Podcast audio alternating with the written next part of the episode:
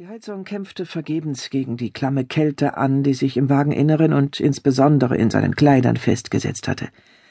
Draußen regnete es so stark, dass das Scheinwerferlicht nur mühsam die Dunkelheit durchdrang. Das Außenthermometer zeigte vier Grad über Null an, die sich dank der Nässe allerdings eher wie minus zehn anfühlten. Auf den Straßen stand das Wasser teilweise mehrere Zentimeter hoch. Vermischt mit dem Schneematsch, der von der weißen Pracht der letzten Tage übrig geblieben war, bildete es eine dreckige braune Brühe, die sein Auto mehr als einmal zum Rutschen brachte. Kein Wetter für die hochgelobten Winterreifen. Eigentlich überhaupt kein Wetter, um unterwegs zu sein. Oliver Grohmann warf einen flüchtigen Blick auf die Uhr am Armaturenbrett. Die Beleuchtung schien Woche für Woche schwächer zu werden, er konnte die Zahlen kaum noch erkennen. Vielleicht sollte er die längst überfällige Inspektion doch nicht weiter aufschieben. Es war halb zwölf.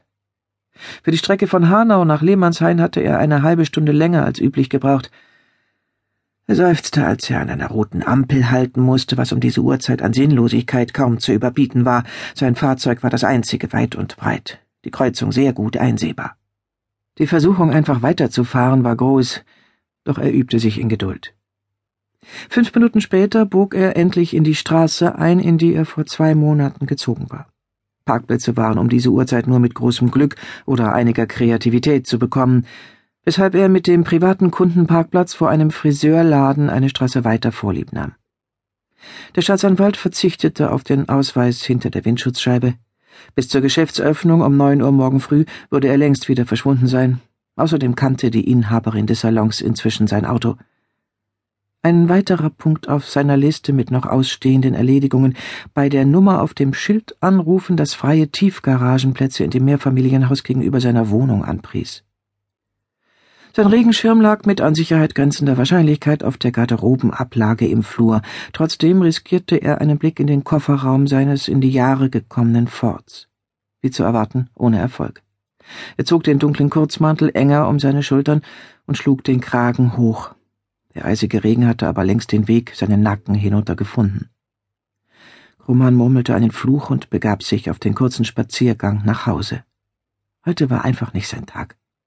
Angefangen bei dem überraschenden Freispruch eines stadtbekannten Schlägers am Morgen bis hin zu seiner Verabredung am Abend. Eine Katastrophe hatte die nächste gejagt. Auf den Prozess hatte er sich wochenlang vorbereitet. Das Vorstrafenregister des Angeklagten war mehrere Seiten lang, trotzdem hatte der Kerl es immer wieder geschafft, Bewährung zu bekommen. Oliver Grumans Ziel war es gewesen, den Mann, der drei Tage vor seiner letzten Tat 21 geworden war und somit endlich nicht mehr auf das Jugendstrafrecht hoffen konnte, wenigstens für zwei Jahre hinter Gitter zu bringen. Das Opfer war ein Jugendlicher, der sich noch nie etwas hatte zu Schulden kommen lassen und der nun für den Rest seines Lebens sichtbare Narben im Gesicht und an den Armen mit sich herumtragen würde. Es hatte keinerlei Zweifel daran gegeben, dass der betrunkene Angeklagte aus purer Aggressionslust mit einer Bierflasche auf den Jungen losgegangen war. Ein wasserdichter Fall. Bis der Verteidiger eine Rotz und Wasser heulende, hochschwangere Freundin aus dem Hut gezaubert hatte. Während des gesamten Ermittlungsverfahrens war sie nie auch nur mit einem Wort erwähnt worden, und Grohmann hatte berechtigte Zweifel, dass sie jemals eine Beziehung mit dem Mann auf der Anklagebank gehabt hatte. Zweifel, die ungehört geblieben waren, ebenso wie sein Antrag, die Hauptverhandlung auszusetzen, bis er weitere Ermittlungen angestellt hatte. Als die Frau den Zeugenstand betrat, hatte Oliver bereits geahnt, dass aus der von ihm angestrebten Gefängnisstrafe nichts werden würde. Sein Gefühl hatte ihn nicht getäuscht.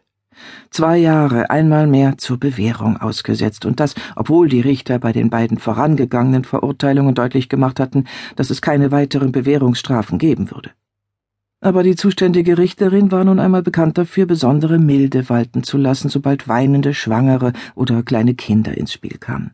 Eine Tatsache, die sich die Verteidigung mit Sicherheit zunutze gemacht hatte.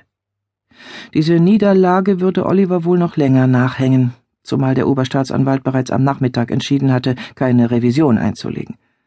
Der Fall war damit abgeschlossen, und zwar mit einem alles andere als zufriedenstellenden Ergebnis. Umso mehr hatte sich Oliver auf sein Date am Abend gefreut, das dann aber ein noch fataleres Ende genommen hatte als der Prozess.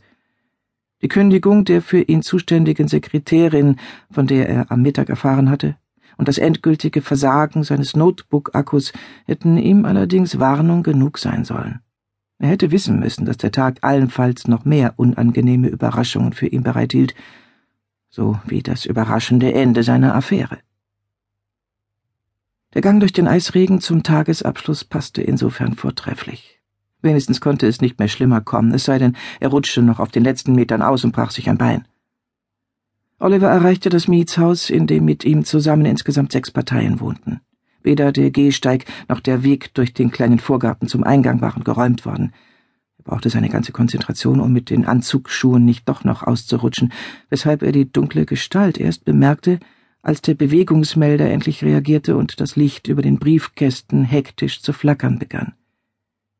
Die dick in Winterkleidung eingemummelte Gestalt hatte den Schal bis unter die Augen vors Gesicht gezogen und kauerte reglos auf der Türschwelle, dem einzig trockenen Fleckchen unter dem Vordach.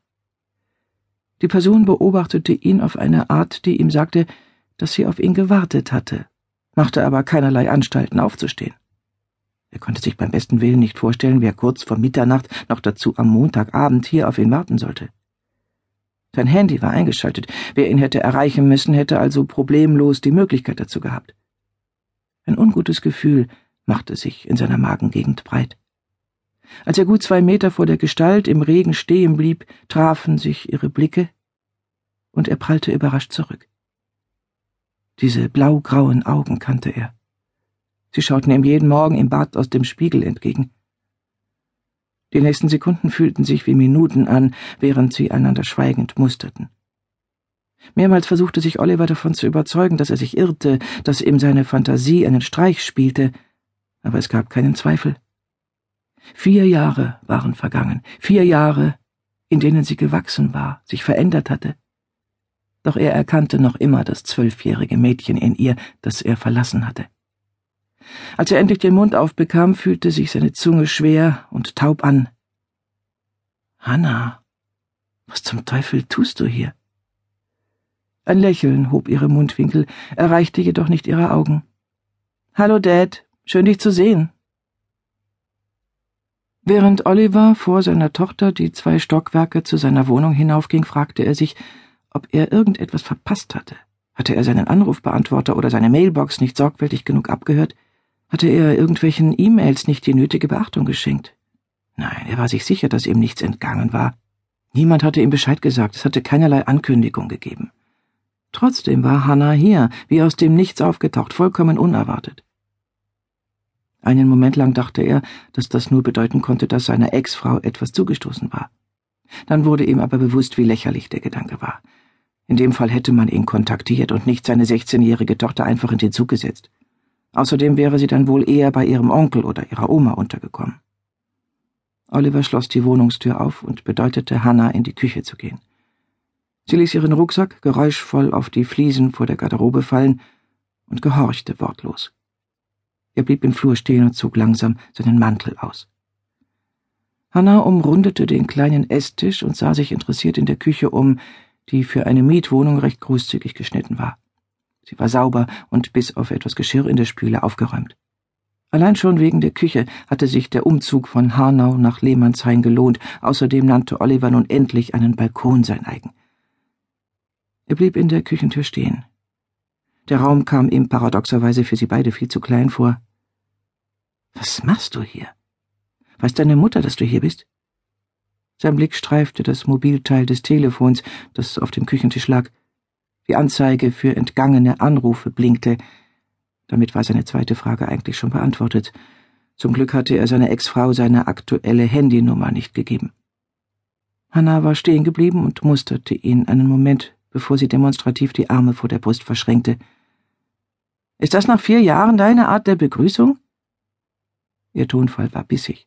Sie schien jedoch bemüht, ihre Verachtung, die ihm noch bestens vertraut war, aus ihrer Stimme zu verbannen. Trotzdem spürte er sofort, dass sich etwas in seinem Inneren zusammenzog. Eine alte Verletzung, die sich schon lange nicht mehr gemeldet und die er deshalb